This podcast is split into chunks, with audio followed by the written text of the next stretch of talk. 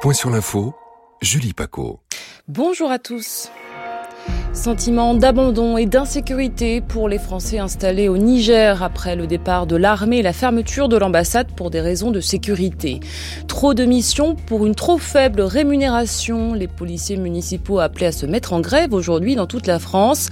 Et puis 9000 dauphins capturés accidentellement l'année dernière. Face à ce fléau, le mois sans pêche va donc être étendu dans le golfe de Gascogne après une décision du Conseil d'État qui suspend de nombreuses dérogations.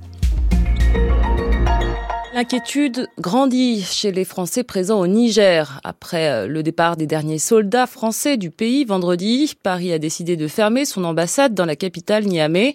Une mesure rare qui intervient après des mois de tension avec la junte au pouvoir depuis un coup d'État fin juillet.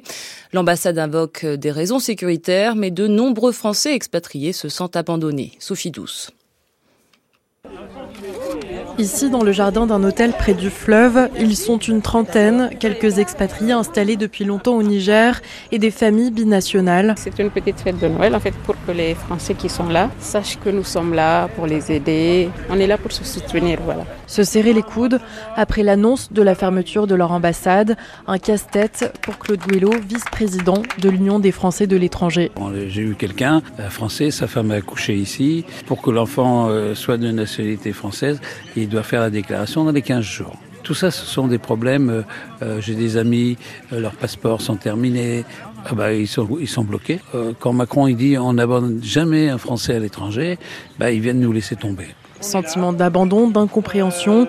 Alain Volé, enseignant à la retraite, vit ici depuis 12 ans, alors pas question pour lui de partir. Ah non, non, non, non, non, il n'y a aucune raison. Pour que je parte, je me sens absolument pas en danger au Niger. Quand je passe dans les rues, tous ceux qui me connaissent me saluent avec grand plaisir. Pour moi, c'est politique, ce n'est pas sécuritaire. C'est une décision précipitée, brutale. Brutale, car ici, la rupture diplomatique entre la France et le Niger est surtout vécue comme un déchirement. Sophie Douze, correspondante de France Culture au Niger. Au Proche-Orient, les combats entre Israël et le Hamas dans la bande de Gaza ont tué 200 Palestiniens en l'espace de 24 heures, d'après le Hamas. L'armée israélienne annonce de son côté un bilan de 152 soldats tués à Gaza depuis le début de la guerre. Et les tensions liées à ce conflit s'accroissent aussi sur le front maritime. Un chimiquier naviguant au large de l'Inde, en mer d'Arabie, a été touché hier par un drone d'attaque tiré depuis l'Iran, affirme ce matin l'armée américaine. Les policiers municipaux appelés à la grève aujourd'hui pour réclamer une revalorisation de leur statut alors que leurs missions se multiplient. Dernière en date, la réalisation de certains actes de police judiciaire, comme le réclame la Première ministre. Alors que la police municipale est déjà très sollicitée, comme ce fut le cas lors des émeutes urbaines l'été dernier, rappelle Francesco Razo, policier municipal à Valenciennes et membre du collectif fédéral de la police municipale à la CGT. On était vraiment en soutien de la police nationale et de la gendarmerie, et on était à la limite du maintien de l'ordre. Je vous rappelle que le maintien de l'ordre, ce ne sont pas dans, dans notre cadre d'emploi. Mais en même temps, clairement, on n'avait pas le choix. Il y a vraiment une prise de confiance euh, du gouvernement sur le ou les rôles de la police euh, municipale qui, à ce jour, devient euh, un service incontournable. On va, on va ouvrir une petite parenthèse sur la vidéosurveillance. Elle est tenue par les mairies et par les polices municipales. On, est de plus en plus requis pour des extractions euh, vidéo. Il y a énormément de faits qui sont élucidés à travers la vidéosurveillance. À ce jour, il y a vraiment une dépendance de l'État envers les polices municipales. Nous, on veut se rapprocher un maximum du statut des sapeurs-pompiers qui sont des agents territoriaux au même titre que nous. Clairement, on veut une revalorisation des grilles euh, indiciaires, on veut l'intégration de la prime de police dans le calcul de la retraite, on veut un passage en catégorie euh, B pour l'ensemble des catégories C et une reconnaissance et une évolution de notre volet social à la hauteur de notre engagement. Des propos recueillis par Anne Fauquemberg pour France Culture et cette grève de la police municipale pourrait se poursuivre demain ainsi que le 31 décembre prochain.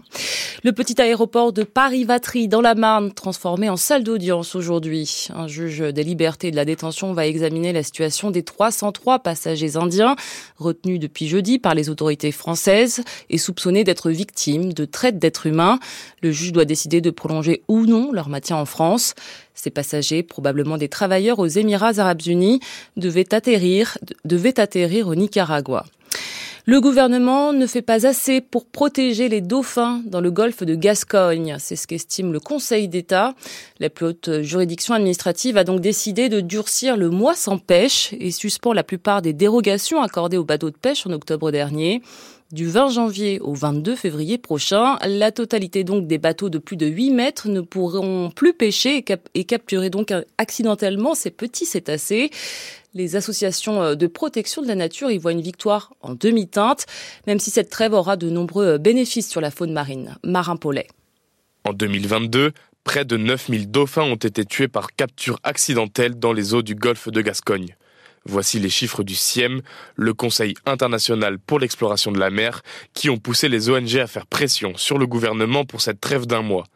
Une mesure encore insuffisante, selon Philippe Garcia, président de l'Association de défense des milieux aquatiques on aura une réduction de capture de 20%. Mais ça ne suffira pas. Il faut absolument se diriger vers une fermeture de trois mois en hiver et un mois en été.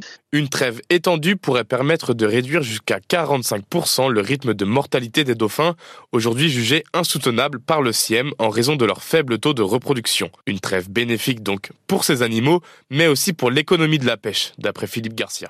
Il faut que les pêcheurs comprennent qu'on ne peut pas indéfiniment tirer sur la nature euh, sans lui laisser le temps de se, de se, reposer et de reproduire. Bon, quand ils vont revenir à la pêche, ils vont s'apercevoir que les poissons, ben, ils sont plus gros et qu'il y en a plus, ils vont dire, oui, finalement, c'est pas mal. En réponse, Olivier Lenezette, président du Comité national des pêches, dénonce la volonté des ONG de nuire à cette économie et espère des compensations de la part du gouvernement. Des, ONG environnementales comme LPO, FNE et Sea ils sont là pour un arrêt durable de la pêche. Maintenant, moi, très clairement, je me tourne vers l'État pour que le ministre et, le gouvernement nous expliquent quels sont les outils qu'ils vont mettre en place pour protéger, un, les pêcheurs, mais pas que.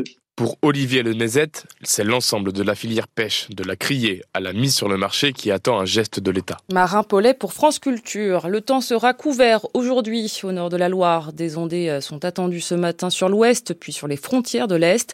Et un franc soleil est attendu sur la moitié sud. Les températures sont très douces, comprises entre 6 et 11 en moyenne ce matin, 8 à 19 degrés attendus cet après-midi.